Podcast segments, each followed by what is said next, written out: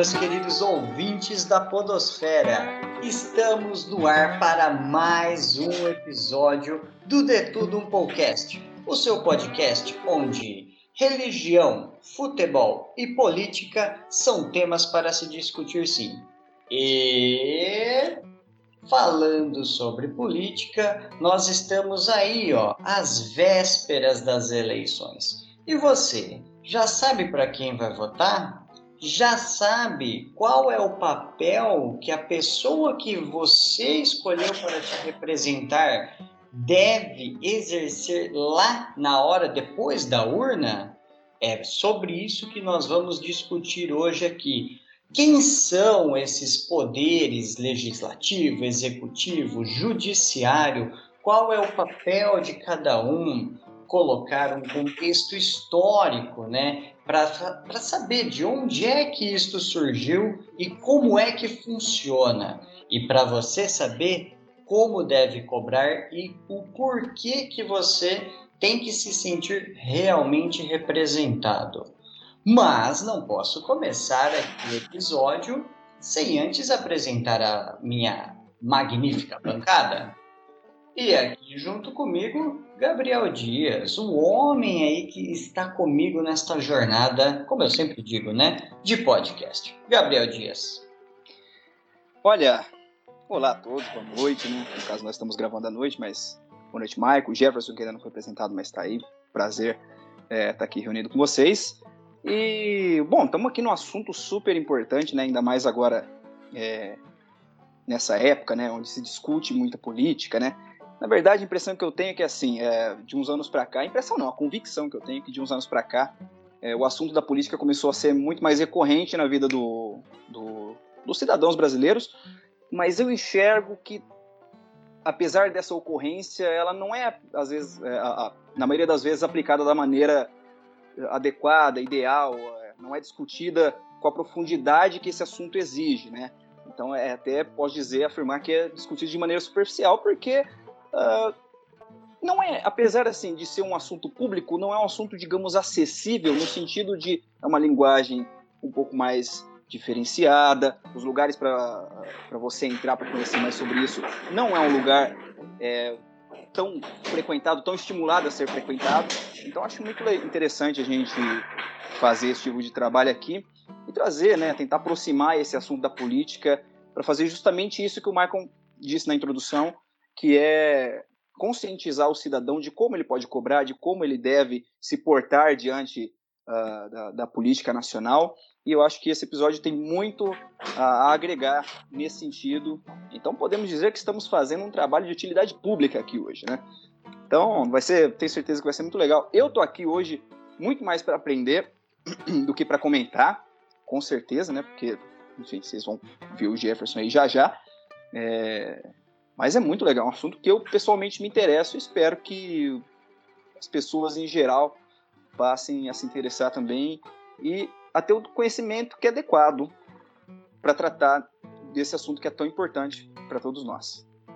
Muito bem, muito bem. O Gabriel já deu spoilers aí, né, do nosso convidado especial da noite, que novamente, que retorna aqui para a sua terceira e grandiosa participação, é Jefferson Miranda, com a sua aula aí hoje para gente. Jefferson, é com você. Boa noite a todos, boa noite, Michael, é, boa noite, Gabriel, Biel, né?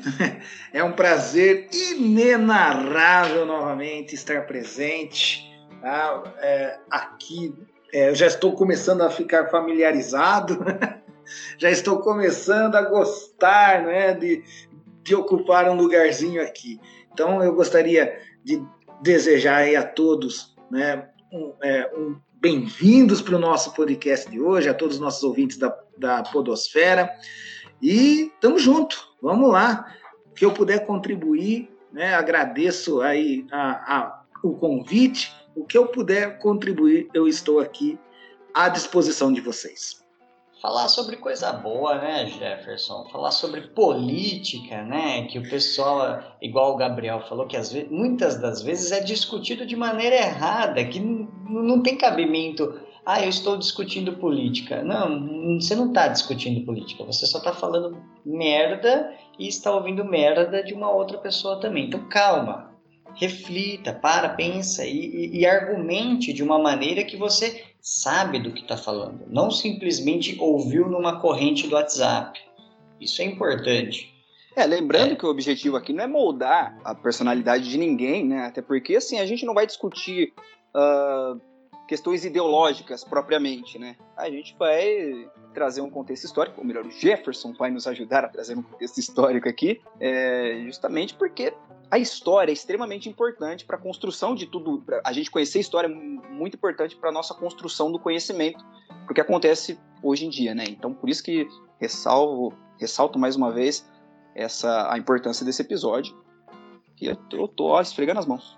Bom, eu sou o Maicon Cândido, o host, e eu não sei, é, ou melhor, eu já sei para quem eu não vou votar, mas eu não sei ainda para quem eu vou votar. Estou nesse caminho aí este ano nestas eleições.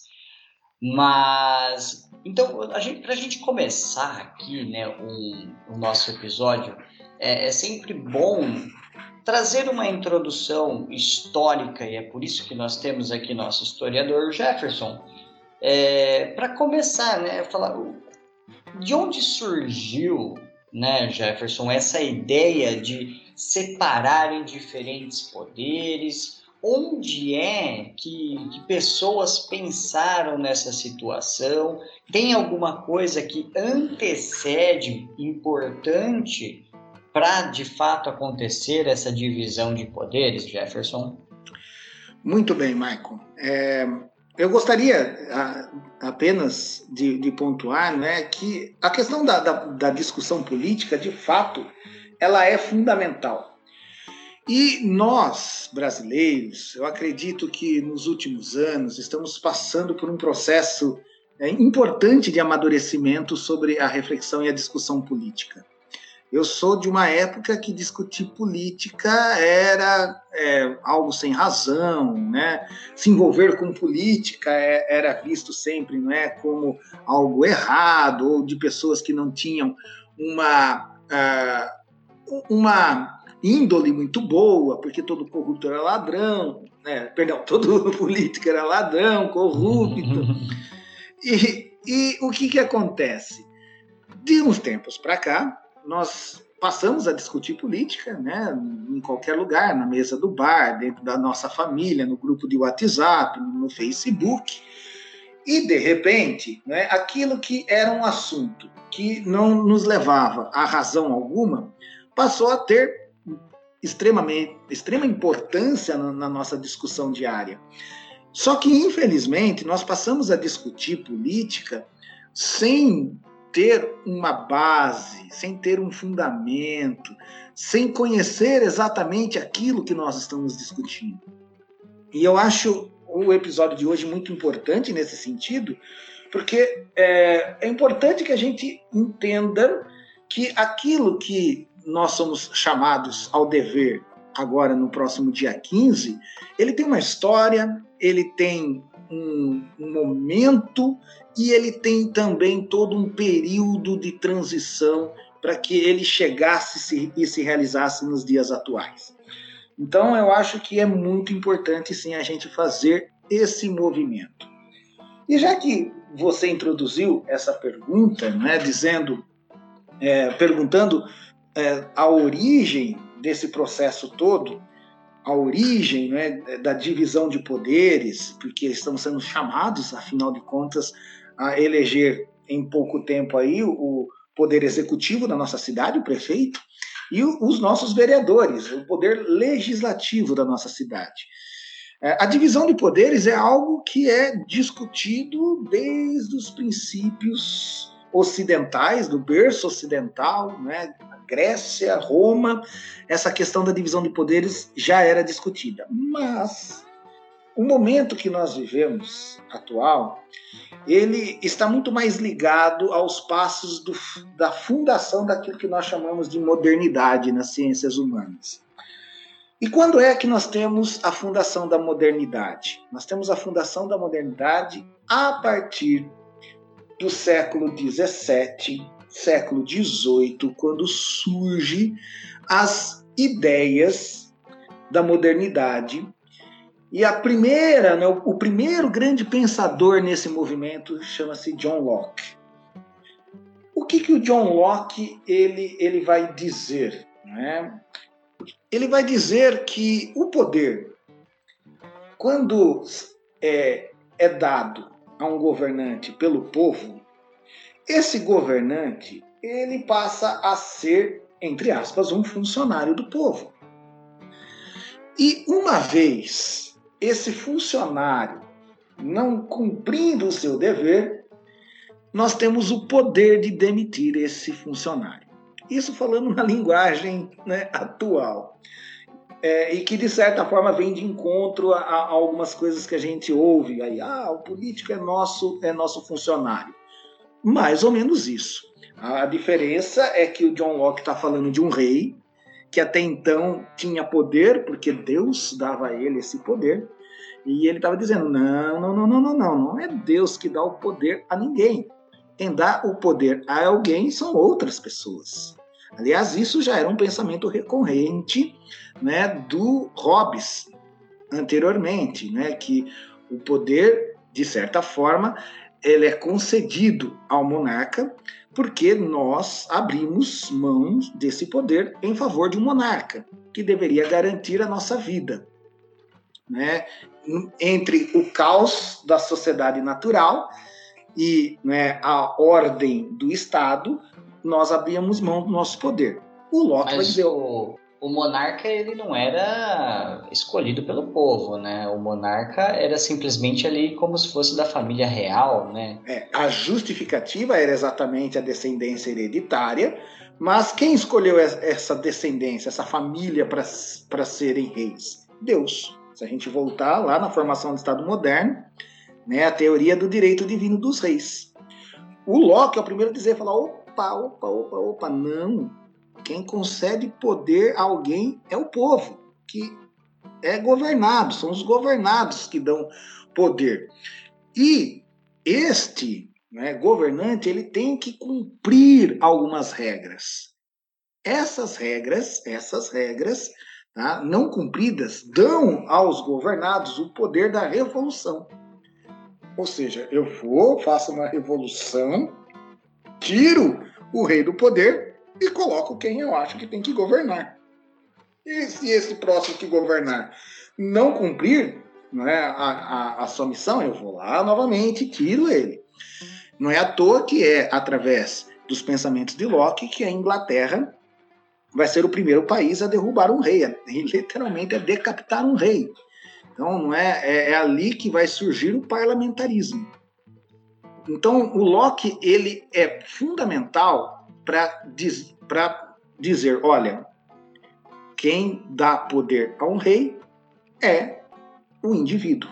Os indivíduos são mais importantes do que os governantes.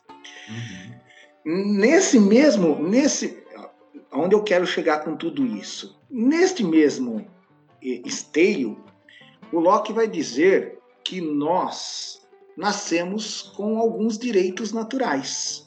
Ele é um jus naturalista.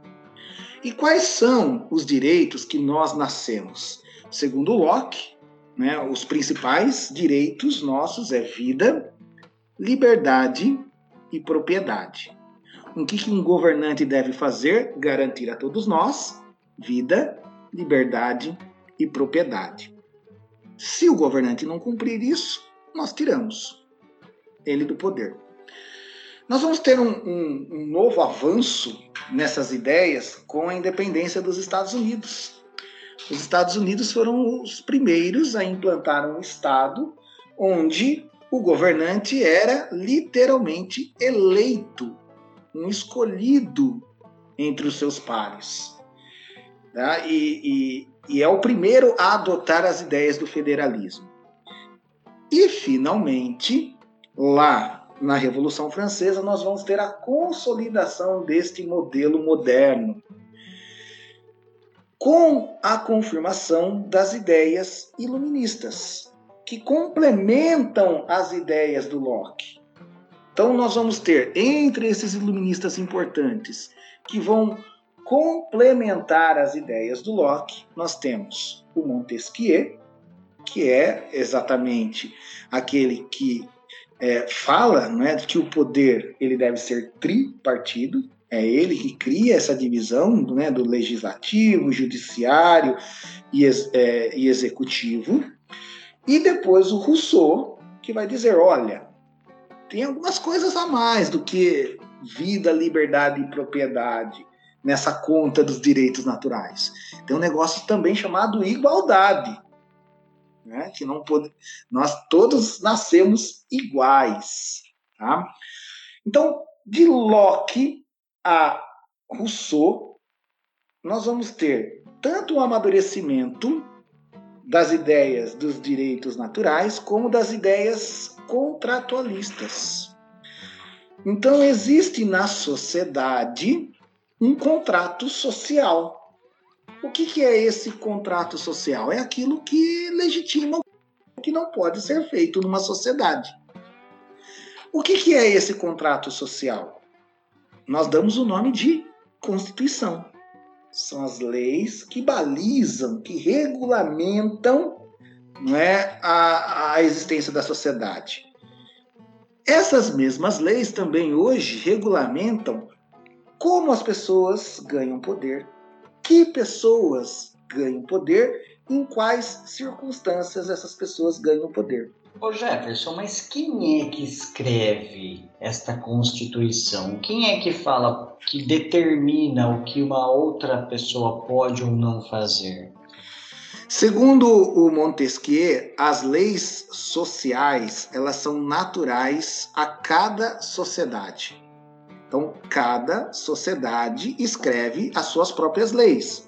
Como? Escolhendo pessoas que representem né, segmentos dessa sociedade e juntos essas pessoas construam essas leis.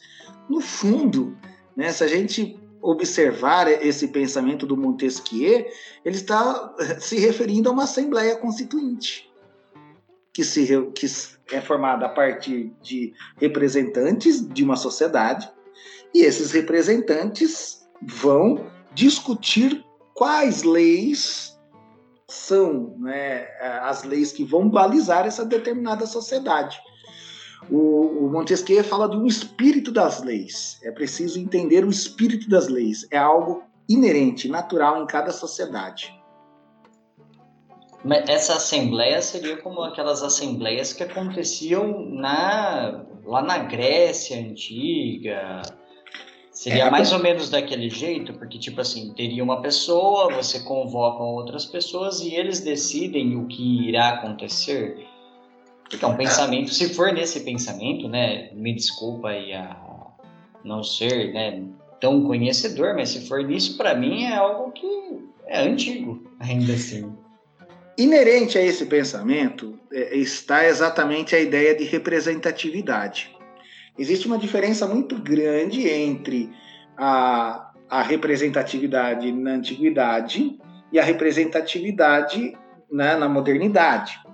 Nesse sentido, é, é interessante nós observarmos como a modernidade recupera a ideia de democracia, que né, teve o seu, sua, o seu berço na Grécia e teve a, a sua é, forma romana na República Romana. Tá?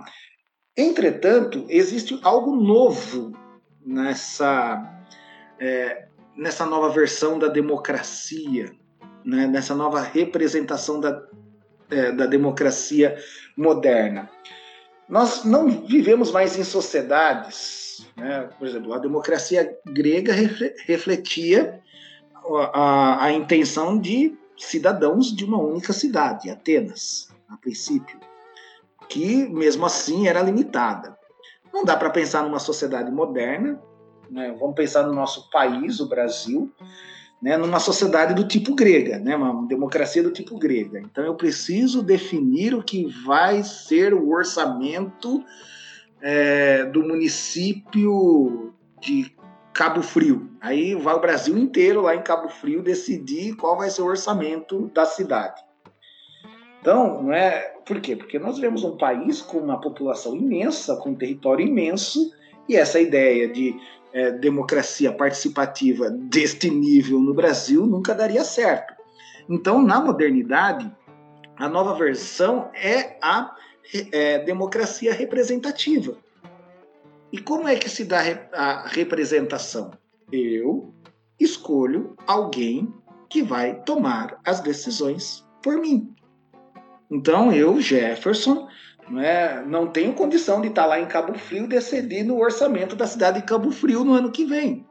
Então, eu vou eleger alguém que vai é, faz, tomar essa decisão por mim. Nesse sentido, nós escolhemos alguém que é um par, né, é uma decisão entre pares, e na, a partir daquele exato momento, aquela pessoa ganha legitimidade para tomar as decisões por mim. E isso é, uma, é, é, um conceito que eu acho fundamental. A partir do momento que eu escolho essa pessoa, é, é eu estou dando uma carta branca para que ela advogue por mim. Então eu tenho que ter certeza de que as minhas ideias, os meus pensamentos, as minhas vontades estejam representadas nessa pessoa. Então, o que é uma Assembleia Constituinte? É uma Assembleia representativa de uma sociedade. Que é algo muito parecido com o que vai acontecer com o legislativo, que a gente já já chega nele. Eu posso só fazer uh, duas pontuações aqui. Eu queria, quando o Jefferson fala da conquista né, de direitos, eu não lembro se você usou essa expressão uh, especificamente, Jefferson, mas tem, a gente lembra da liberdade de expressão, né, que é o direito básico que pavimentou basicamente todos os outros direitos, né? Até então, o, o homem ele nascia sem uma perspectiva, ou seja, ele já nascia fadado, vamos dizer, não condenado, a, a ser um cara que vivia no campo e basicamente isso, né? Então, eu lembro que eu estava discutindo uma vez com um primo meu, não sei se ele vai ouvir, Lucas, beijo, mas a gente estava numa discussão é, em 2017 e ele defende, tentando defender o, o Bolsonaro para mim, né? Eu já deixei bem claro em outros episódios a versão que eu tenho desse senhor e eu disse que muitos direitos, né, estariam ameaçados, tal, naquela tensão é, pré pré-votação, né? E ele disse que a única coisa que ele se preocupava, mas também não era tão importante assim, era a liberdade de expressão. Eu falei, poxa, o direito, a matriz dos direitos sendo ameaçada.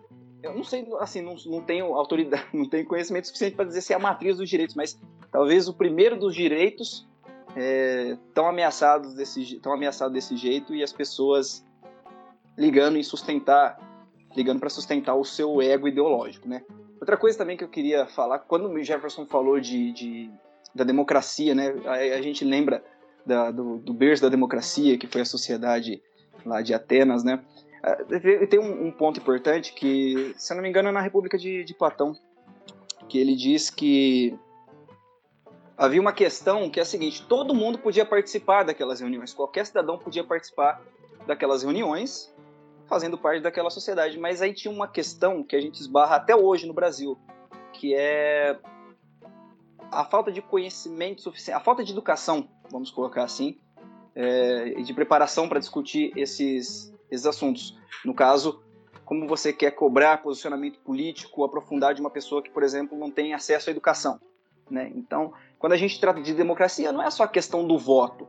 É, onde essa democracia alcança? Né? Onde as estruturas, os, os direitos básicos que, que o governo, né, que, que a política, vamos colocar para abranger tudo, deve oferecer, onde que ela alcança e onde que ela deixa de alcançar. Então, se ela não alcança da mesma, se ela não, não alcança B da mesma maneira que alcança A, a gente tem uma deficiência nessa democracia. Lembrando que a pior das democracias é melhor que a melhor das ditaduras. Né? Mas uh, quando a gente trata democracia é muito complicado, né? e eu acho que isso muitas vezes serve de argumento, eu não considero válido, mas serve de argumento para uma pessoa que de repente é a favor de uma, de uma ditadura, alguma coisa assim. Então, é, por isso que eu acho muito interessante a gente pautar esses assuntos principalmente no que diz respeito à democracia, e principalmente a democracia do Brasil, é, para entender esse contexto histórico justamente do caminho que a gente trilhou para chegar aqui, por que, que a gente é, ainda esbarra nessas questões, né? Enfim, eu já acabei trilhando um pouquinho fora do caminho, mas não, não. Eu, eu vejo que tá, faz muito sentido, Gabriel. Ah, bom, em primeiro, o primeiro ponto que você coloca é existem algum, algumas balizas né, dentro desse pensamento iluminista que é o, a, a, os fundamentos da, da, modernidade.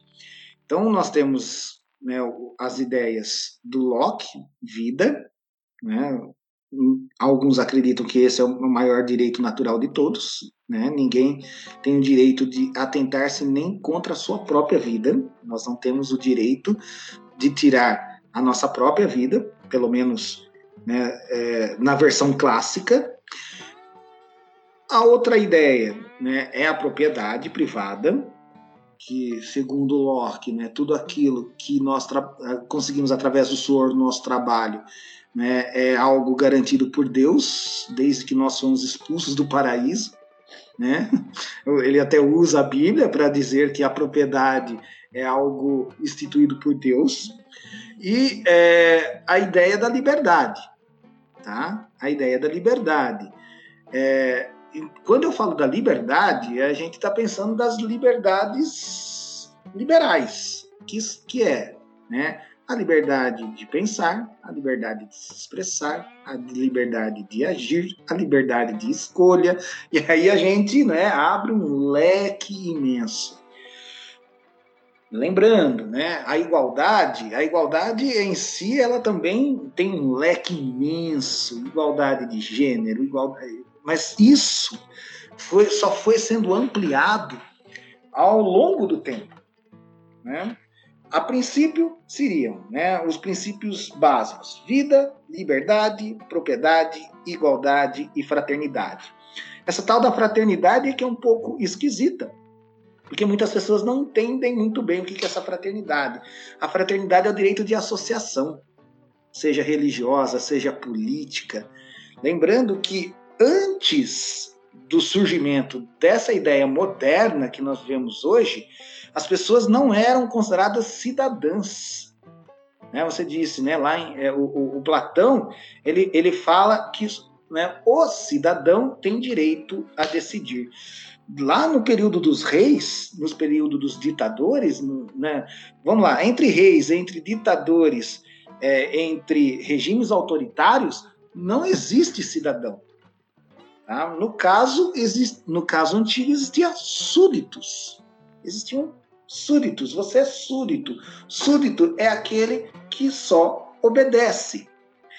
Então, a modernidade é quem cria essa ideia da cidadania, de que nós temos direitos. E esses direitos nos dão certo poder. Então, cidadão seria como se fosse um título lá na antiguidade, é isso? Porque seria, o resto é plebe, né? Que é o que você falou de súditos, né?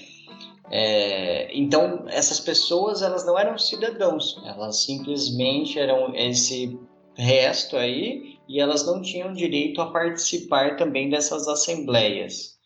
É, foi exatamente através é, desta mudança da modernidade que nós nos tornamos cidadãos. A partir do momento que, além de deveres, nós também passamos a ter direitos, nós passamos a ser cidadãos. Então, é, antes, nós só tínhamos deveres. Agora passávamos a ter direitos, direitos que deveriam ser assegurados pelo Estado. A segunda parte da, da pergunta do Gabriel, ela é, é importante, porque sim, ela fundamenta muitas vezes um discurso autoritário. Né? Que discurso autoritário é esse?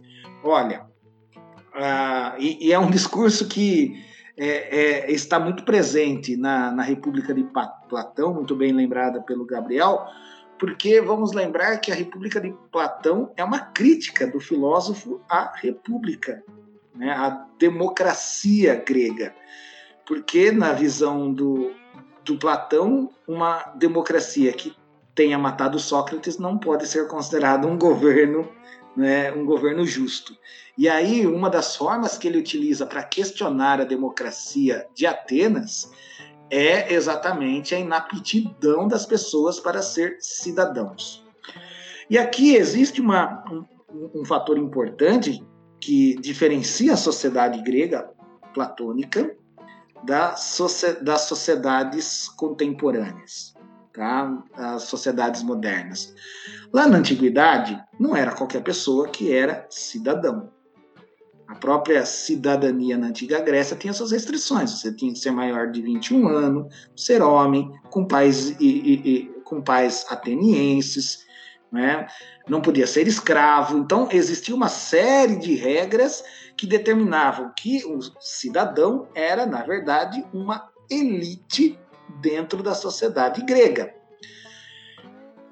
Neste sentido, é, é possível a gente entender o Platão questionar né, se é, o que categorizava uma pessoa com direito a ser cidadão é simplesmente ela cumprir essa listinha. Por quê? Na sociedade grega não existe ainda a ideia de direitos naturais. Mas na sociedade contemporânea, isso é uma conquista. Tá? Então, todos nós nascemos com direitos. Desde aquele que não teve a oportunidade né, de ter uma formação acadêmica mais bem desenvolvida, como aqueles que tiveram.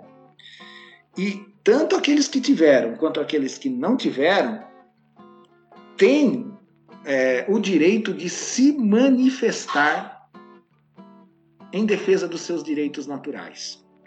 Se essa defesa é de qualidade, se essa defesa é limitada, se essa defesa é, manipula né, é manipulada, aí a gente vai entrar numa outra questão que a gente precisa evoluir um pouco mais esse, esse debate nosso para, não é, como isso que nasce lá, né, na, na, no início da modernidade, foi se transformando no que nós temos hoje. Bom, Jefferson, a gente então viu aí toda essa questão da introdução, da história do porquê, né? Mas o que é, né, essa divisão aí de poderes? Quem é o que e quais são é, é, esses deveres que estes poderes precisam exercer aí na, na sociedade, Jefferson? Muito bem. Classicamente, a, a divisão de poderes baseada no pensamento do Montesquieu é, acontece em, é, em três, né? são três poderes constitutivos dentro né, é, dessa divisão: poder executivo, poder legislativo, poder judiciário. É interessante que a gente possa é, explicar não é, qual, ser, qual é a função de cada um desses três poderes. Muitas vezes as pessoas não têm muito ideia do que é a função desses três poderes. E não é incomum nessa época do ano, né, em que a gente vê tanto candidato aí, né, falando no rádio, se apresentando na TV, ou, ou passando né, na, no nosso bairro, falando coisas que, para a função que ele está candidatado, ele não vai poder fazer, tanto no executivo quanto no legislativo. Então, eu acho muito importante que a gente possa pontuar exatamente o que é, o que faz parte da natureza desses três poderes. É, eu mesmo fui aprender sobre os três poderes, não foi nem na, no ensino médio, porque a gente vê no ensino médio mas é de uma maneira bem branda, porque nós vamos fazer algo que se chama vestibular, né? Então a gente não dá, eu pelo menos não dava muito assim, a mínima. Eu só queria aprender ali para depois colocar num, num negócio que se chama prova vestibular. E depois, um pouco mais velho, com os meus 20 anos, viu? Até um pouquinho mais, é que eu fui realmente aprender a importância e o que é cada um desses poderes. Beleza, é, mas eu acho que é natural, né? É, e eu acho que é só na prática mesmo, quando nós resolvemos participar né, de fato do, desse processo de decisão, é que a gente começa a entender como ele funciona. Ô Jefferson, deixa Oi. eu só fazer uma pequena pergunta para você. Então, você falou do amadurecimento. Você acha que um jovem de 16 anos ele tem, ele, ele precisa desse poder, porque para a gente é um poder, né? Votar. Eu, pelo menos, penso dessa maneira. É, é algo grandioso que nós temos, né? E você acha que um jovenzinho aí dos seus 16 anos, ele, ele é apto a tomar este tipo de decisão? Eu acho que a aptidão ela é algo muito relativa.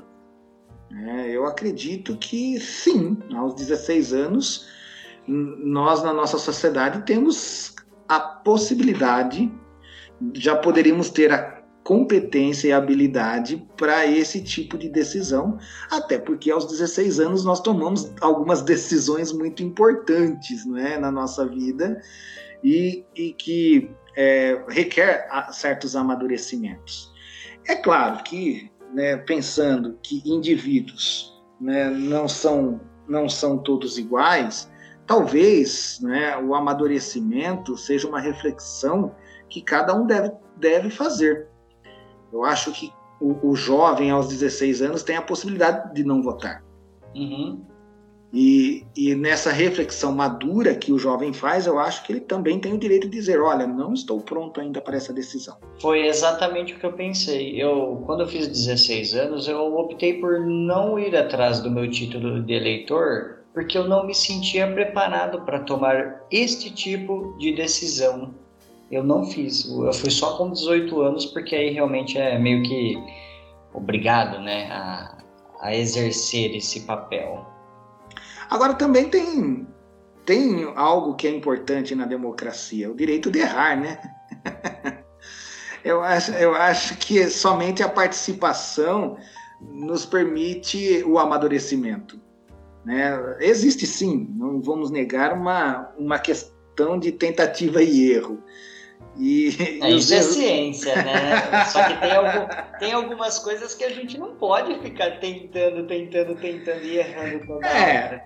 É, é, era necessário que a história pudesse sempre nos subsidiar um pouco nesse sentido das nossas escolhas, né? Mas eu acho que a história, ela faz, o papel dela é mostrar isso, é contar e, e, e colocar situações de outros lugares ou mesmo do nosso lugar para a gente não cometer os mesmos erros. Nós estamos aí em meio a uma pandemia onde nós começamos em março e uma pandemia que começou em janeiro. Todo um outro lugar do mundo já tinha acontecido algumas coisas e a gente simplesmente ignorou o que estava acontecendo e falou: na hora que vier aí, se vier, a gente dá conta do recado. Não, não é assim. Olha para o irmãozinho do lado e vê o que está acontecendo. Toma as providências tem algumas coisas que eu não gosto desse tentativa e erro, não. eu entendo, eu entendo. É, é, é, bastante cruel, né? É interessante, é por isso que tu, nós estamos aí, né, hoje no dia da nossa gravação, né? Não sei se depois isso vai ser cortado.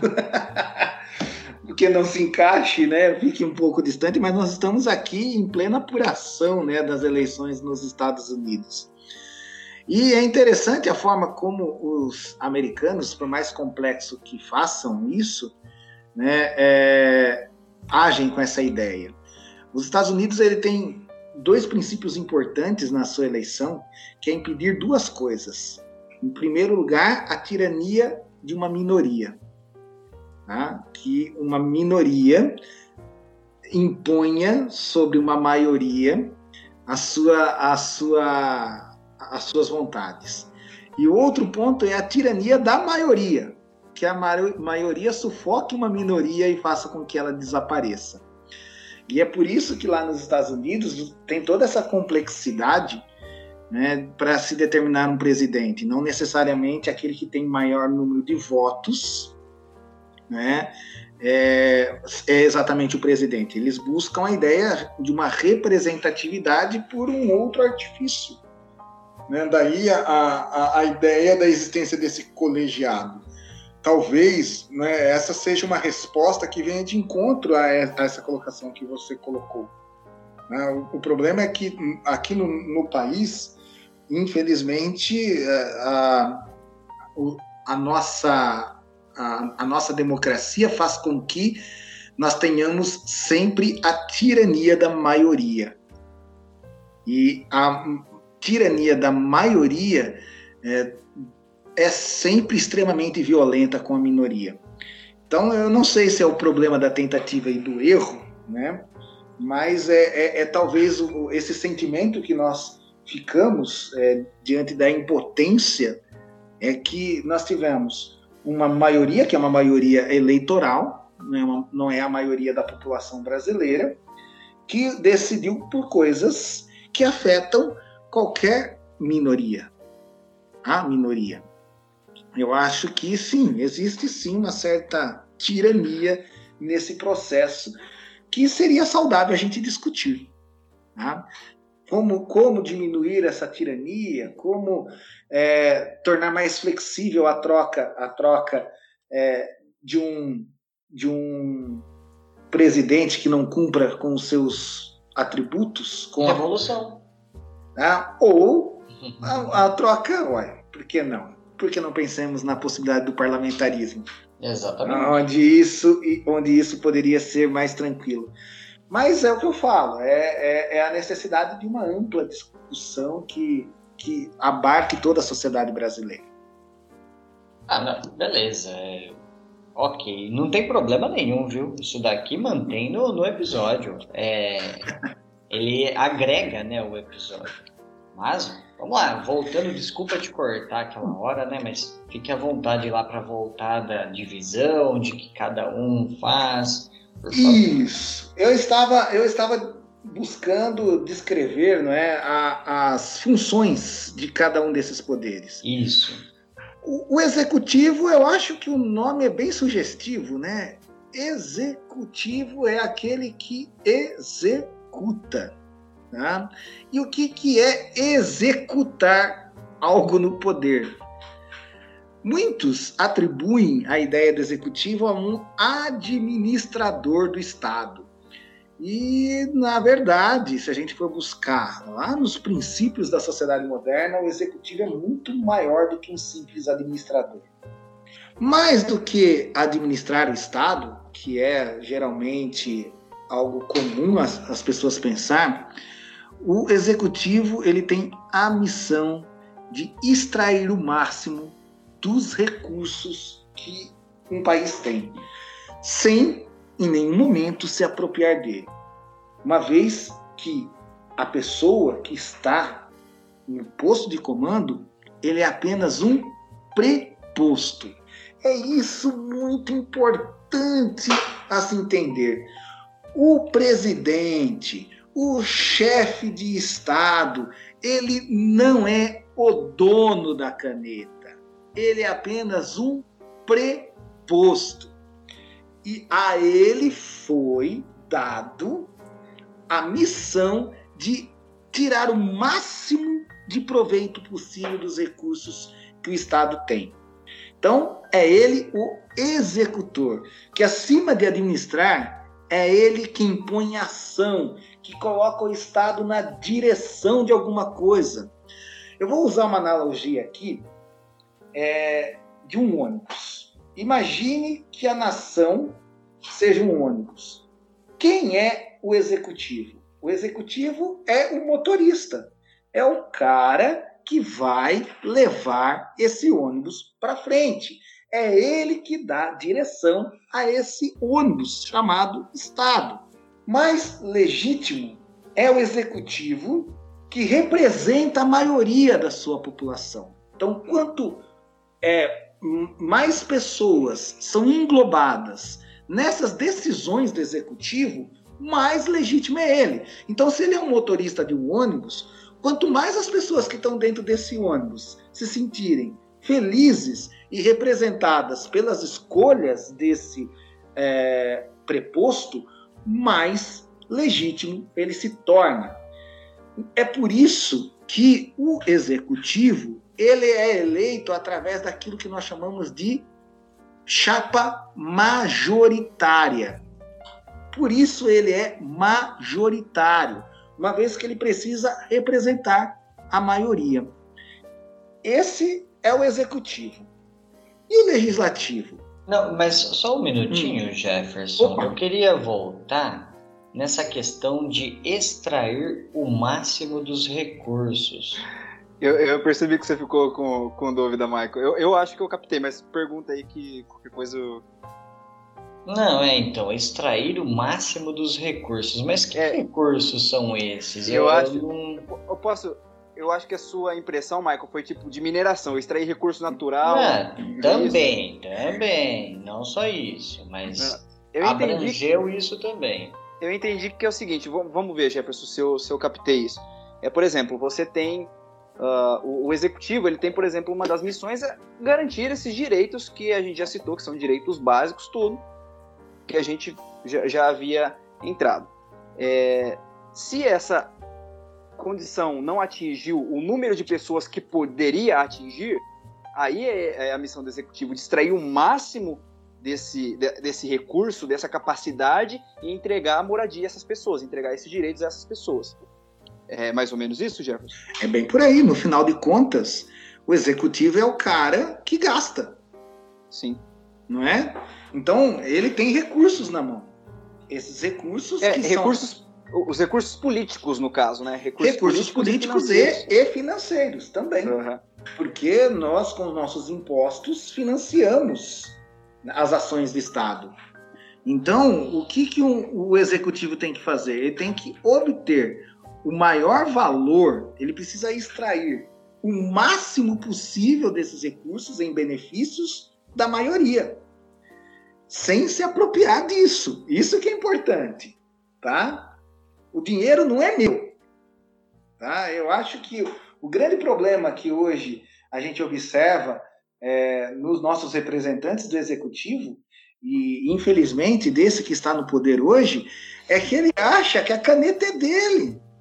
Nada ali é dele. Nem a casa que ele mora, ele é um inquilino. Tá? A caneta não é dele, os recursos não são deles.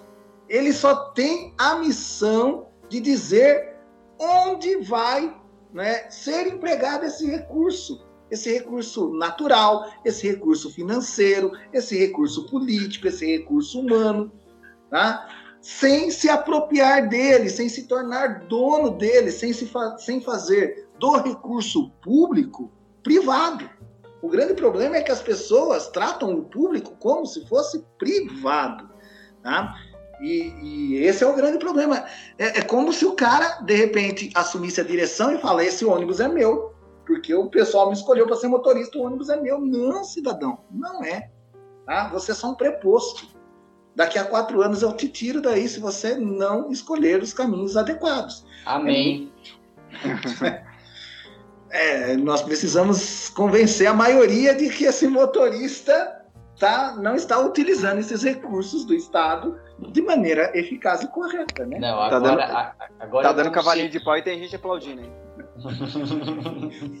em alguns não, momentos. Agora eu consegui, né, é, realmente entender, porque ficou aí essa interrogação nos recursos aí utilizados. Uh, mas beleza, muito obrigado.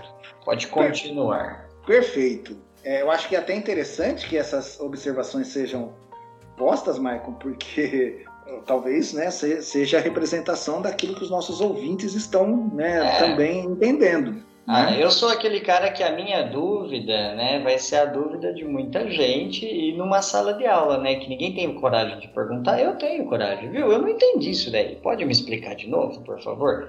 Nossa, Jefferson, eu era muito chato na faculdade, coitado dos meus professores. Até eu não entender, eu não deixava eles em paz. Certíssimo. É, eu acho que esse é, é, é a forma que a gente aprende, não é? É, é? é perguntando. Já o legislativo. Então, nós vimos que a grande missão do executivo é, já que ele é eleito por uma maioria, ele tem não é, a missão de agradar essa maioria, por isso ele é eleito de forma majoritária. Já o legislativo, ele é responsável por estabelecer as regras do qual o poder é exercido. Então veja bem, o motorista decide a direção. A direção que está na cabeça dele? Não.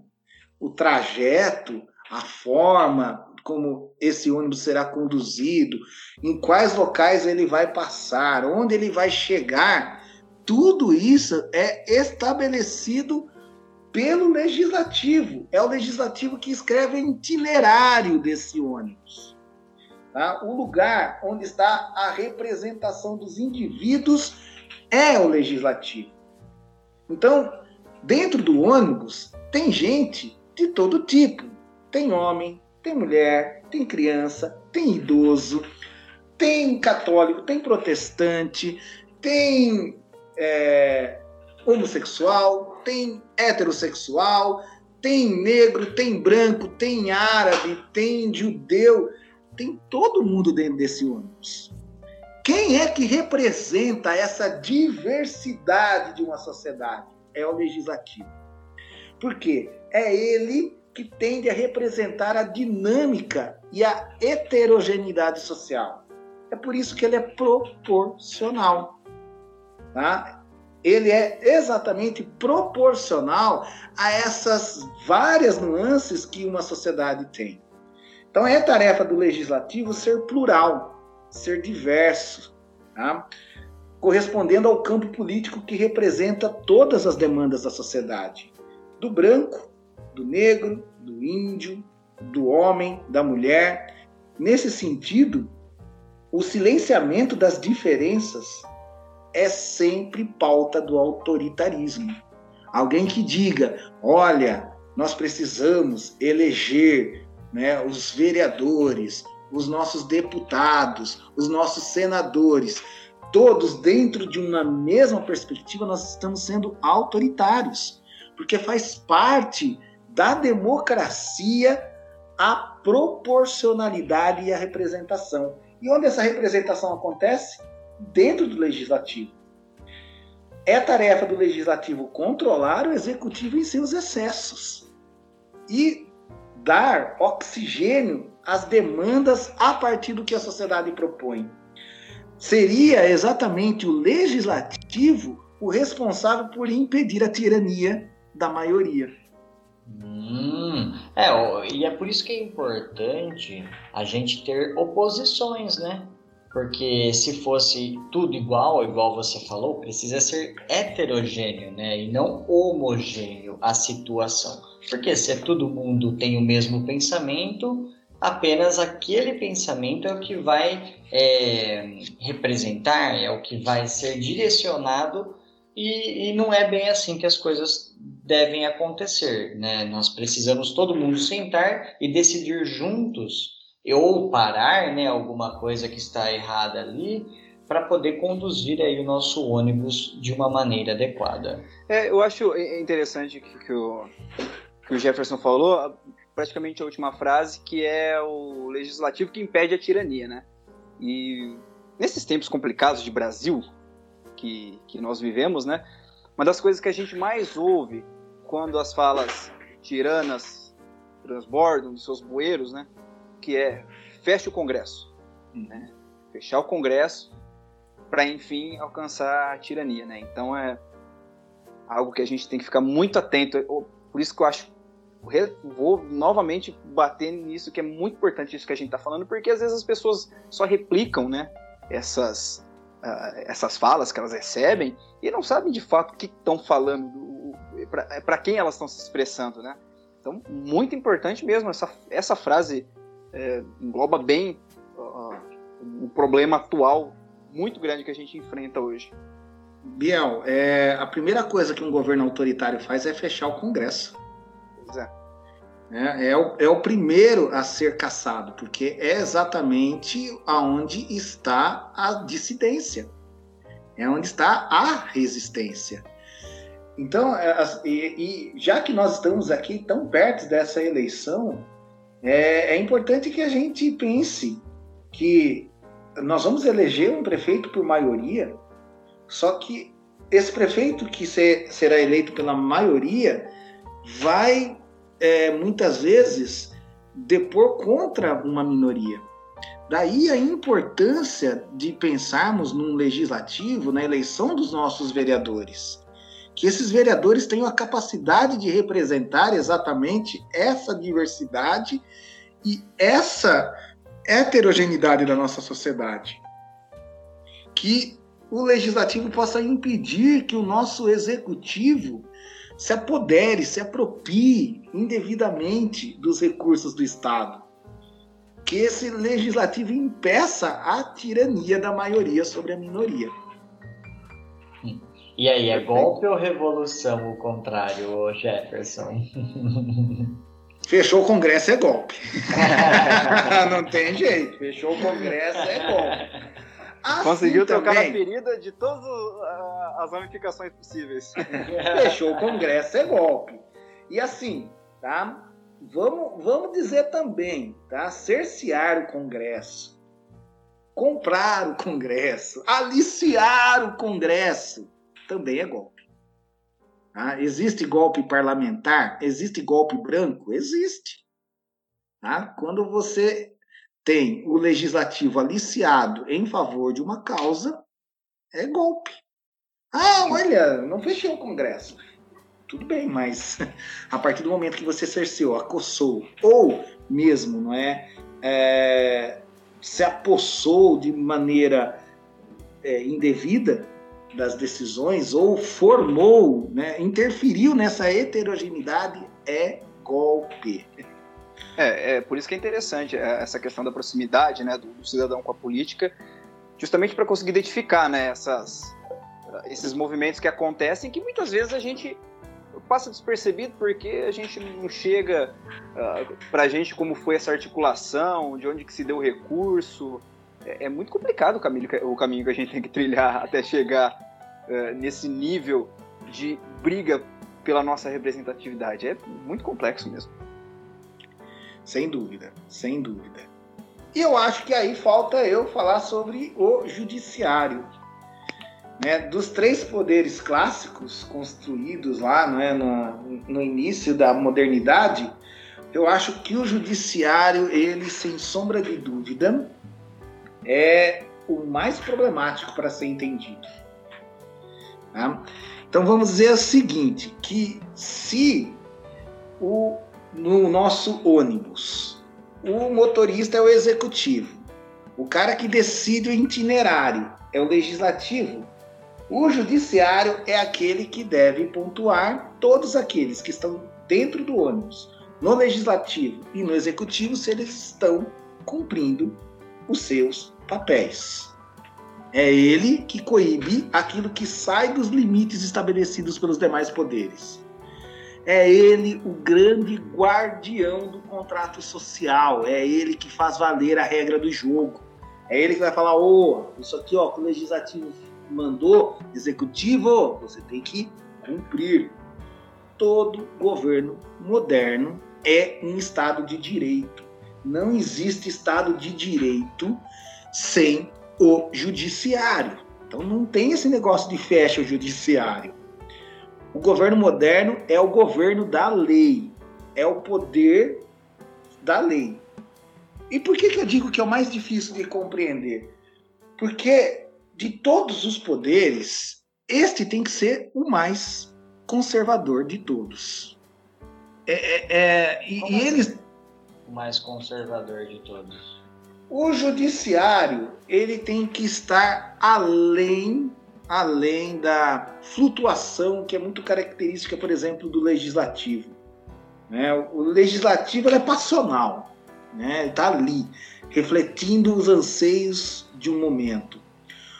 O, o poder judiciário ele é aquele que tem que prezar pela manutenção de um status que foi estabelecido por uma lei, o contrato social que a gente chama de constituição. Então, nesse sentido, ele tem que ser o mais conservador. Ele não pode ser radical nas, su nas suas mudanças.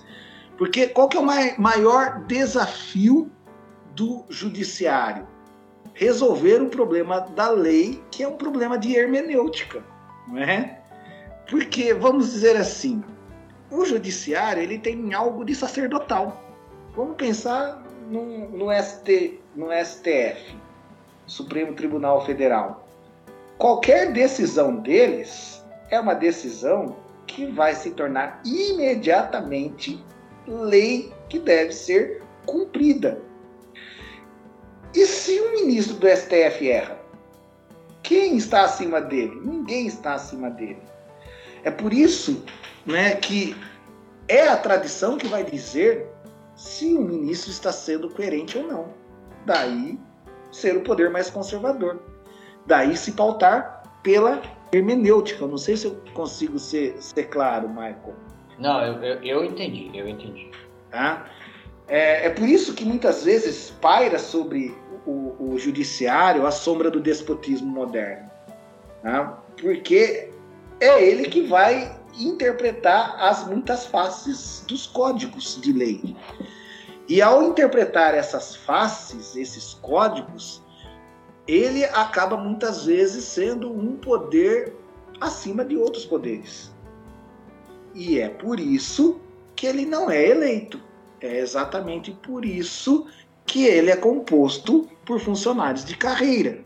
Então você vai ter né, que ter uma formação específica, prestar concursos públicos, até então chegar nos níveis mais altos e ser indicado. O que é que dá legitimidade ao poder de um juiz? A sua expertise. Né? É por isso que o judiciário precisa ser de carreira, não pode ser eleito. Né? Aí a gente volta exatamente na colocação do Biel sobre a República de Platão. Tá? Nós temos hoje, na modernidade, um poder que representa o equilíbrio, a, exper a expertise, o conhecimento, em teoria, a ciência da lei. E um juiz deveria se pautar por isso.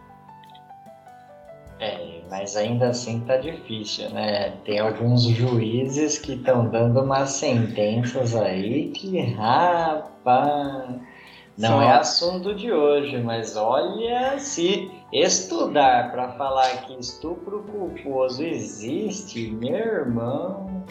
É, pois é. Não, é o, o Jefferson citou. Aliás, por mais de uma vez eu acabei deixando passar essa questão do contrato social. É, na faculdade, quando eu estudava sobre o contrato social, que é, a gente está tá justamente nesse assunto, né, de que cada cidadão ele tem uma ele tem uma série de obrigações que ele tem que cumprir né, desde seu nascimento. Algumas dessas atribuições são passadas a ele durante a vida. Por exemplo, é, um policial ele tem não só o contrato de trabalho, o contrato social dele impede que ele mesmo com autoridade passe por cima de alguém na rua, dando um exemplo, né? É, e, enfim, o, o, e aí quando a gente entra nessa questão no, no de, de, judiciário, junto com esse contexto conturbado de política que a gente tem hoje, você usou um termo muito legal que, eu, que eu, às vezes eu uso também, que é o déspota, né? Os déspotas, os de, déspotas, oh Jesus, até travei. É, então assim, que, o que faz a gente questionar se esse contrato social está sendo de fato vigorado por quem deveria é, nos representar, né? Do que, de que deveria garantir que as pessoas estão é, cumprindo esse contrato social. É bastante redundante não, prag, é, também não é pragmático, é paradoxal essa questão. Porque assim, as pessoas que às vezes têm a obrigação de, de fazer com que esse contrato seja de fato regido de maneira correta, elas também acabam transgredindo justamente por essa questão.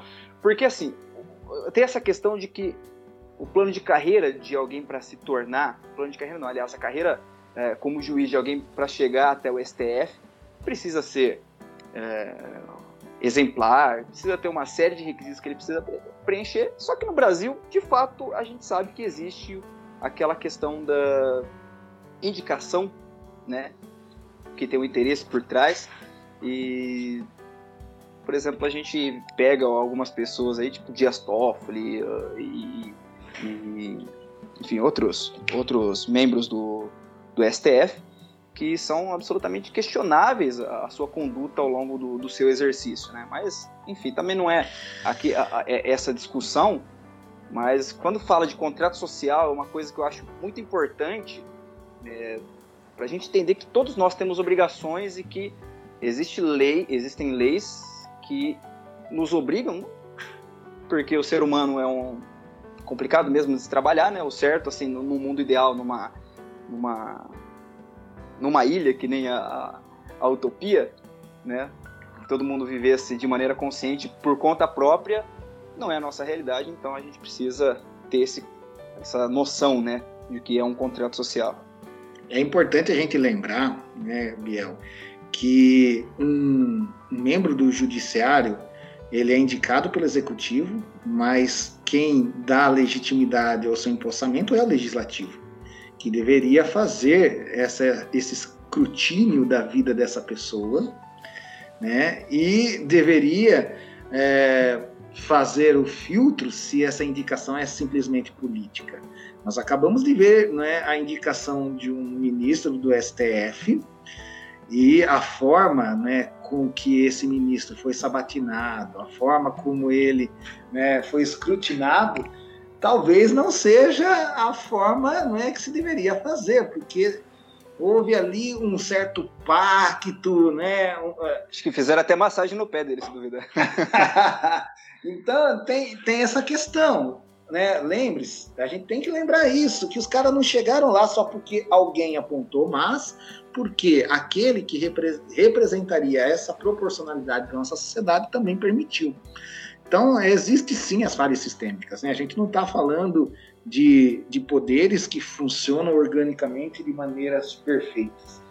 Pelo contrário, elas são exercidas por seres humanos que são imperfeitos né, em todos os seus sentidos. Não, não apenas por serem corruptos, mas são imperfeitos porque são seres humanos. É, porque você mesmo disse que é a questão da interpretação da lei, né? Tem isso também, que às vezes ela pode ser interpretada de maneiras diferentes. Essa tal de hermenêutica é terrível. Hermenêutica. É, então. a hermenêutica é terrível. E, e, se não existirem apenas três poderes, hein, Michael? Pô, não existem apenas três poderes, Jefferson. Como assim? E se a gente tiver mais que três poderes? Não. Eu, eu pelo menos não me lembro de mais nenhum é, é, no Montesquieu não tem, mas será que na realidade não existe? Uh, é, eu assisti, eu sou jornalista, né? Eu assisti um filme na faculdade chamado Quarto Poder. Hum, e aí? É, pois é, era justamente um, um plano midiático que acaba dando errado sobre uma pessoa que sequestra umas pessoas em um museu. Então, assim, dá-se a entender que o quarto poder é justamente a. Né, tô, tô usando esse exemplo, né? Não sei se é aí que o Jefferson quer chegar, né? Mas... É, é bem por aí, porque depois né, do Montesquieu, ao longo do século XX, é, essa teoria não parou por lá. Muitos outros acabaram pensando né, na, na, nas formas com que o poder se dá. E aí a gente vai ter as ideias mais interessantes possíveis, né? Até chegar num Foucault que vai dizer que o poder é uma rede que se engendra e que ele não está num determinado lugar, mas está em todos os pontos da rede, né? Então, assim, nós tivemos muitas teorias e muitas sugestões de que, além dos poderes constitucionais, toda a sociedade tem outros poderes. Ah, o poder da mídia ele estaria diretamente ligado ao poder chamado opinião pública. Ah, que é o poder do povo, né?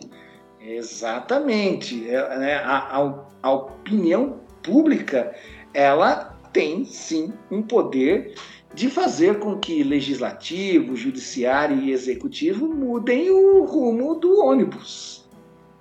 Tá? É, e isso fica muito provado. Você acabou de citar, não é? Um, um, momento, um fato polêmico que infelizmente nós estamos tendo que se sujeitar a, a, conhecer, né? Do é, é, de, desse estupro, né, julgado de uma maneira tão absurda, não é? é então, ne, é, o que a gente observa é que nesse exato momento é que a opinião pública ela é fundamental para dizer, para gritar para o motorista freie esse ônibus, para gritar para o judiciário, opa, não tem hermenêutica aqui não, não é? é é, estupro culposo Que hermenêutica é essa? É claro, a gente sabe que, que essas palavras não foram utilizadas, mas né, é o que se dá a entender. Que hermenêutica é essa? Tá? Então a opinião pública ela tem poder de frear o ônibus, de mudar a direção do ônibus, de né, pressionar o legislativo, de pressionar o judiciário, e ela é entendida sim como o quarto poder. Não, e é como o nosso poder, e é para isso que a gente escolhe os nossos representantes, e aquilo, se ele não o que ele planejou e o porquê eu escolhi ele, vai lá e cobra dele. Fala, meu amigo, você não está me representando da maneira como você havia dito que iria fazer. É por isso que o, o jornalismo, marketing e propaganda, né, os meios de comunicação de maneira geral, acabam sendo agregados dentro desse quarto poder, porque eles têm a possibilidade de mudar né, a, a opinião pública. E uma vez mudando a opinião pública, se exerce poder. Mas eu, ainda existem algumas teorias que dizem que existem mais poderes. Tá? Por, por exemplo, no parlamentarismo, o poder executivo é dividido. Então, né, o, poder executivo é dividido em duas partes: o poder de representar o Estado e o poder de chefiar o Estado. Então aí nós temos, né, vamos dizer, o executivo dividido em dois. Então o parlamentarismo acrescentaria alguém mais com poder. Nós também temos aqueles que dizem que o sexto poder são os militares, que seriam o poder dentro do poder. Que os militares têm poder de ação, eles têm poder de violência, eles são os braços, eles são os únicos a poder usar legitimamente a, violência. E isso lhe confere poder. Né? Então, alguns dizem que o sexto poder seria os militares. E quando os militares estão no, no seu lugar, na caserna e, e, e, no executivo, aí a coisa é, é um pouco mais complicada. É, que é o que nós estamos passando aí por um bom tempo. Ai, ai, né? ai. Até ministro da saúde é coronel, sei lá. Que não sabe o que é o SUS. Não é. sabia o que era o SUS. Bom, mas, mas isso eu confesso, viu, Mike? É só provocação, tá? É só provocação. Ah, mas sem dúvida nenhuma. Sem dúvida nenhuma. É, porque é, essa questão dos outros poderes já é, digamos, um campo mais teórico. É, de fato, assim, não é. Bom, eu, eu, até onde eu entendi, né? Que assim, quando a gente fala dos três poderes, é a política de fato. Né? Onde os políticos estão desempenhando um papel de políticos mesmo, né? Em favor do, do público. Agora, quando parte já do, do quarto, quinto e sexto poder aí, o, os militares também acho que se enquadram nessa questão de funcionários da sociedade, né? mas é, no que diz respeito à política, se você ligar no Globo News, eles vão estar falando dos três poderes, no caso. Exato. Mas foi só provocação mesmo. Ótimo. Então, imagina, né? O, é, os militares são considerados um poder. E aí, do nada, eles conseguem entrar no legislativo e no executivo. Então, soma. São quatro poderes unidos, né? Para guiar aí o, o, nosso queridíssimo ônibus chamado Brasilzão. E vamos dizer que em vários momentos da história do Brasil, os militares adoraram pegar a direção desse ônibus, né? Nossa. É, nós já inclusive comentamos sobre isso em um episódio lá atrás, né? Exato, foi o meu episódio de estreia, que eu recomendo aí a todos que ainda não ouviram, possam ouvir, não é? Por favor, episódio número 2, ditadura militar. Aquele lá é, é, um, é um suco de história. Porque, nossa, que episódio maravilhoso. Ô, ô, Jefferson, e a nossa situação aí, Brasilzão? Faz aí um apanhadão geral aí no Brasilzão, a gente encerra aí. Porque, novamente, nós estamos às vésperas, né? Da, das nossas eleições municipais?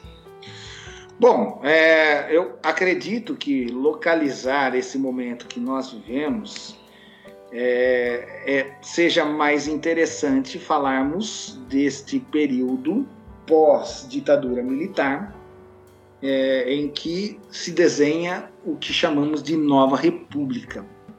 Vamos lembrar não é, que durante o governo militar nós tivemos em vários momentos o funcionamento de, dos três poderes é, submetidos ao poder executivo, que naquele exato momento estava na mão de militares, e neste momento é, sem, em, muitos deles, sem a própria presença do Congresso Nacional, foram articulados é, atos institucionais que se estabeleceram acima da própria Constituição e que depois, em 1967, foram todos incluídos dentro de uma Constituição que foi imposta e que vigorou durante esse período. Então, quando nós saímos do período militar, nós precisávamos reconstruir a nossa, o nosso contrato social, a nossa Constituição. Por isso, durante o governo de José Sarney, que é o nosso primeiro governante civil pós-governo militar, em, 1900, em fevereiro de 1987, foi convocada e instalada a Assembleia Nacional Constituinte, que teve como presidente da Assembleia Ulisses Guimarães, na época do PMDB. Foi ele que se é, transformou no presidente da Assembleia Constituinte e que se tornou uma pessoa paradigmática. Né? É, é, quando a gente olha as imagens né, do Ulisses Guimarães conduzindo a Assembleia Nacional Constituinte, e principalmente na, nas cenas finais, onde ele levanta a Constituição, as palavras com que ele é, ele anuncia né, a aprovação, né, a promulgação da nossa Constituição, é um símbolo muito forte. Eu recomendo que vocês procurem aí nas internet da vida, é fácil encontrar, porque é um dos momentos mais bonitos que o Brasil já viveu aí no, nas últimas décadas. Então, em 1987 é estabelecida a nossa Assembleia Nacional Constituinte. Em outubro de 1988 é aprovada a nova Constituição, a Constituição atual do Brasil, que é carinhosamente chamada de Constituição Cidadã, porque comparado com todas as outras constituições que o nosso país já teve e com todas as outras constituições que existem no mundo hoje, é a Constituição que mais inclui direitos, é aquela que mais representa a diversidade que é a sociedade brasileira. Essa... O, problema, o problema é que isso é uma conquista tão grande para a gente, só que eu vejo que conforme foi passando o tempo, nós fomos perdendo alguns desses direitos que nós temos aí em Constituição. E, e uma frase que o João sempre me falou, o João Neto, é que direitos perdidos dificilmente serão reconquistados. É, nenhum desses direitos foram dados. Né? É, é, é, muito interessante que quando nós estudamos esse um ano né, da, da aprovação da nossa, da nossa Constituição atual, é, nós temos vários momentos com a forte presença dos movimentos sociais é, na, na briga, na luta, na pressão para que esses direitos sejam reconhecidos. E aquele momento representava décadas não é, de, de investimento, de trabalho desses movimentos sociais. E, e de fato, é uma pena que é, esses direitos estejam sendo diminuídos e pior, né, são aqueles que estão sendo simplesmente ignorados ignorados. Né? Ignorados. Eu acho que isso é o, o que é pior. Porque quando nós temos um direito perdido, é importante a gente lembrar também que existe um certo consentimento né, da, da sociedade civil, porque, de certa forma, escolheu mal seus representantes, porque nos momentos em que a opinião pública deveria fazer pressão não foi feita, né? há uma letargia muitas vezes. Agora, é, é, é, o que eu vejo que é cruel é que governantes possam simplesmente né, fechar os olhos para alguns direitos que estão ali na nossa Constituição e não aplicá-los. É, e se nós não chamarmos esses governantes à sua competência de, de fazer esses direitos serem reais, esses governantes vão, vão ignorar. Né? Isso é cruel, porque é uma atitude deliberada né? e que muitas vezes nós não, não temos ação direta sobre isso. Né? Então, é essa Constituição que nos garante eleições diretas e secretas em todos os níveis. Então, nós elegemos um presidente a cada quatro anos. O primeiro presidente nosso né, foi aprovado que teria cinco anos, exatamente para poder implementar né, a, a Constituição. E a partir daí, alguns, eu vou citar apenas alguns né, desses direitos é, que nós acabamos tendo nessa Constituição. Mas eu recomendo que todo mundo leia né, os primeiros artigos, os primeiros cinco artigos da nossa Constituição é de uma beleza, né, é de uma beleza tão grande que a gente compreende a dificuldade de ser implantado. Mas, mas eu gostaria de lembrar né, que essa Constituição garante o voto facultativo para analfabetos e menores de 16, é, de, é, menores entre 16 e 18 anos. É o primeiro que re, é a primeira é, é, a primeira constituição a reconhecer o direito dos analfabetos votar. As eleições são para cargos né, executivos, legislativos. É restabelecido um direito que durante toda a, a ditadura nos foi é, retirado o direito de habeas corpus, é o direito de responder em, em liberdade quando eu sou acusado de alguma coisa e, e, que não é, eu sou inocente até que se prove o contrário. É, é, é essa Constituição que põe fim e proíbe a censura, que devolve o direito de greve, né, um, um direito tão importante para o trabalhador, que concede férias com adicional de um décimo terceiro no salário, que estabelece multa de 40% do valor do FGTS em caso de demissão sem justa causa, que institui a licença maternidade de 120 dias para a mãe né, e de 4 dias da paternidade para o pai, que garante o seguro-desemprego e que né, é fundamental duas coisas. Primeiro, reconhece o índio como cidadão brasileiro, é, é a primeira Constituição a reconhecer o índio como cidadão brasileiro e é a primeira Constituição a condenar o racismo como crime inafiançável. Então, são elementos que justificam o Estado de Direito no Brasil. E é uma das constituições mais bonitas que nós já tivemos na nossa história. E é muito triste vê-la ser atacada e ignorada nos nossos dias, Marcos. É, isso é. Ah, eu. É deprimente. É, então. a cada dia que passa a gente aprende novas né, ideias, estuda e tem novos conhecimentos, só que isso vai deixando deprimente.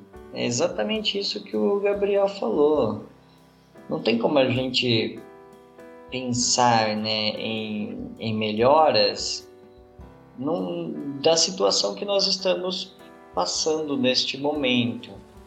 Eu, particularmente, falo que só uma grande revolução mesmo da, da plebe, né? Que iria talvez consertar. E eu digo talvez também, né? Porque vai que consertar o que nós estamos atualmente passando. Bom, e aí? O homem nasce ruim e a sociedade o deixa ali, né, de uma maneira ok? Ou o homem nasce bom e a sociedade é que o corrompe? E aí?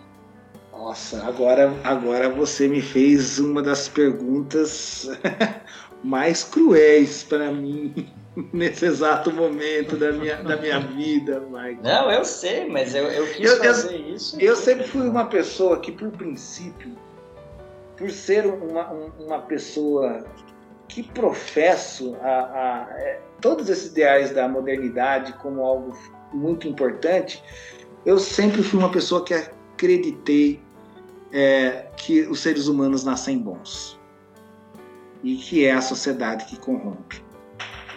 Né? Falou isso mesmo, eu esqueci. E quem, quem disse Rousseau, isso é o né? Rousseau, é Rousseau, o Rousseau. Né? Exatamente, foi o Rousseau.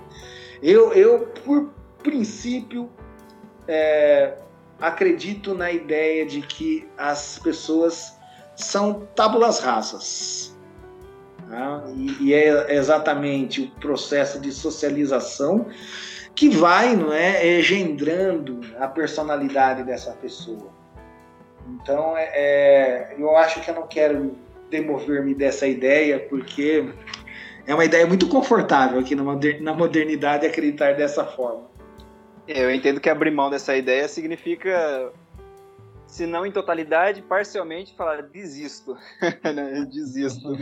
Isso aqui não tem mais, mais jeito. Olha, eu, sinceramente, ah, eu acredito que é difícil. Mas eu acredito também que o homem nasce bom. A nossa sociedade que acaba dificultando um pouco a trajetória no caminho do que nós consideramos enquanto sociedade, enquanto pessoas preocupadas com o bem nosso e alheio, acabam eh, essa mesma sociedade acaba desvirtuando a pessoa, né? Eu, eu também tenho, eu me sinto confortável com esse pensamento, na verdade. Talvez não seja de forma plenamente racional que eu que eu expresse isso, mas uh, eu é uma das coisas que me motiva a ter um fundo de esperança de que esse quadro um dia se transforme em algo melhor e mais justo para todos. É, eu também sou do, do pensamento de que o homem nasce bom, tá? Mas é que eu, eu achei pertinente colocar aqui, porque são as últimas falas, né, do nosso programa, do nosso episódio de hoje, para fechar, né, com essa discussão aí. É, eu gostaria de agradecer ao Gabriel, né, por estar aqui junto comigo. Jefferson, mais uma vez, muito obrigado. Sensacional, suas participações são de uma relevância incrível aqui para o nosso podcast. Agradeço demais. Eu é que agradeço o Maicon, o Gabriel pela oportunidade. É aquele negócio, se você me convidar, eu aceito. Já está já tá previamente aceito, porque é, é um prazer enorme mesmo. Eu me sinto muito bem aqui com vocês. Vocês abrem essa oportunidade, que é uma oportunidade de ouro. Falar com vocês, falar com os ouvintes de vocês, é, é, um, é um presente. Então eu agradeço e estou sempre à disposição do programa. Ótimo. E vamos lá para os nossos recados finais, né? O, o Jefferson já, já manja, né? Como eu disse, ele é um veterano já da podosfera e um integrante excepcional que nós temos aqui do nosso grupo, né? E Jefferson, por favor, fique à vontade para os seus recados finais. Muito bem, eu queria indicar aí vocês mais uma vez para me seguirem, né, nas minhas redes sociais. Né? Eu tenho um canal no YouTube, esse cara é uma história. É, vocês vão estar sempre encontrando material novo que, que eu estou é, postando. Eu tenho né, um, uma, um blog no Facebook, vocês vão também encontrar como esse cara é uma história, e de lá vocês vão poder ser redirecionados para outros é, links, né? Eu tenho minha, minha página, é, através ali do Facebook, eu acredito que seja o caminho mais fácil, ou mesmo do YouTube, o caminho mais fácil para vocês me encontrarem. Tá? E gostaria aí de me colocar à disposição, né? Se vocês quiserem entrar em contato comigo, eu estarei respondendo todas as perguntas, estarei bem à disposição para atendê-los.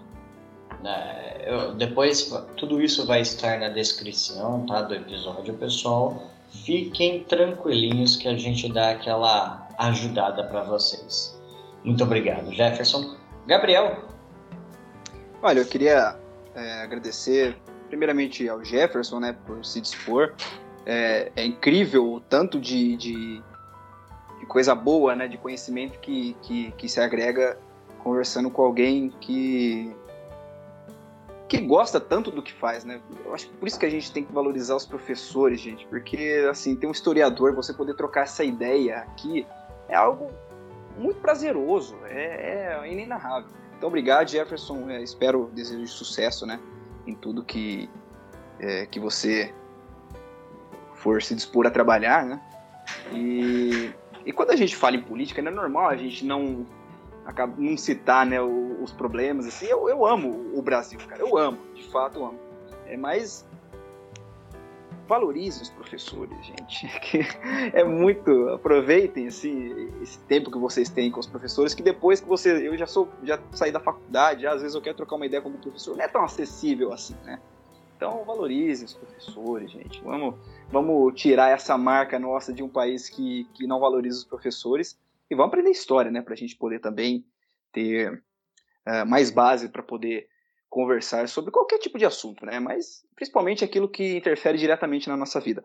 Olha, é, antes de, de falar os recados que são de praxe, já eu queria mandar um abraço para um professor que eu tive na faculdade, inclusive, João Guilherme da Card. Eu vou depois mandar um, um recado para ele com o link do, desse programa para ele para ele ouvir a gente, porque ele me deu aula na faculdade sobre contrato social e ele fez um, um link muito interessante com uma música do Criolo que chama Fermento para Massa né, que tem um trecho muito interessante que, que ele fala: é, hoje eu vou comer pão murcho, o padeiro não vai trabalhar, não foi trabalhar, a cidade está toda travada, é greve de busão, tô de papo ar. Então, assim, a greve do busão não fez, fez o padeiro dele não ir trabalhar, consequentemente ele vai comer pão murcho. Isso uma, uma, uma questão interessante, lógico que ele está em favor né, dos protestos nessa música, mas é uma, uma ferramenta muito interessante para a gente entender assim, de forma bem, bem popular, como que funciona o, o, o, o contrato social. Porque se eu não cumpro a minha, a, a, minha, a minha tarefa enquanto cidadão, eu vou interferir possivelmente na vida de outras pessoas. Então, recadinho rápido, João, muito obrigado, um abraço para você, grande professor, foi minha banca de TCC, inclusive. Hum, uma delícia, cara, ter, ter aula com, com gente assim, maravilhoso. Bom, é, eu queria agradecer né, a todos que, que estão nos ouvindo. É, divulguem né, esse conteúdo, principalmente é, sobre esse assunto que é tão, tão importante, tão recorrente né, nos dias atuais. É, lembrando que vocês nos encontram no Facebook, de Tudo no Podcast, no Instagram, de Tudo no Podcast. No Twitter é aquela história lá que toda vez eu falo que eu vou movimentar, eu vou movimentar, uma hora eu vou, mas ele tá meio paradão ainda, tá? Também vocês nos encontram no Medium, tá? Também, dentro do podcast. E lembrando que você nos ouve nas principais plataformas. Nos de... principais agregadores, né? Agregadores de, de conteúdos e podcasts. Cara, muito obrigado, Maicon. Beijão para todo mundo. E é sempre um prazer estar por aqui, cara. Dando continuidade aí, né? Eu gostaria de agradecer aos dois aqui, né?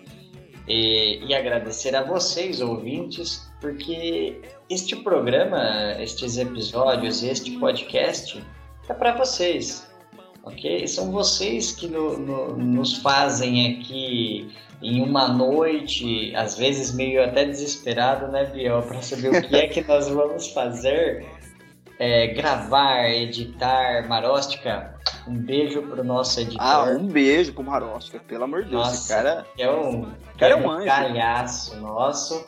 E isso que a gente espera que vocês nos correspondam. De que maneira? Compartilhar né, com todos os seus amigos e nos escrevam. Gente, por favor, nos escrevam lá no De Tudo Um Podcast gmail.com. Este é nosso e-mail, vocês podem nos enviar sugestões, críticas boas, críticas ruins, é, conselhos, Pode desabafar lá também de maneira anônima, porque a gente responde também. Por favor, conversem com a gente, ok? Jefferson Gabriel, muito obrigado novamente. Uma ótimo, um ótimo final de noite aí. E ó, semana aí do dia 15, eleições, por favor, hein, pessoal? Consciência em quem vocês vão colocar lá para lhe representar e nos representar, tá? Pessoal, muito obrigado. Tchau, tchau para vocês. Falou, até mais. Valeu. Valeu, tchau, tchau. Valeu, gente. Até mais.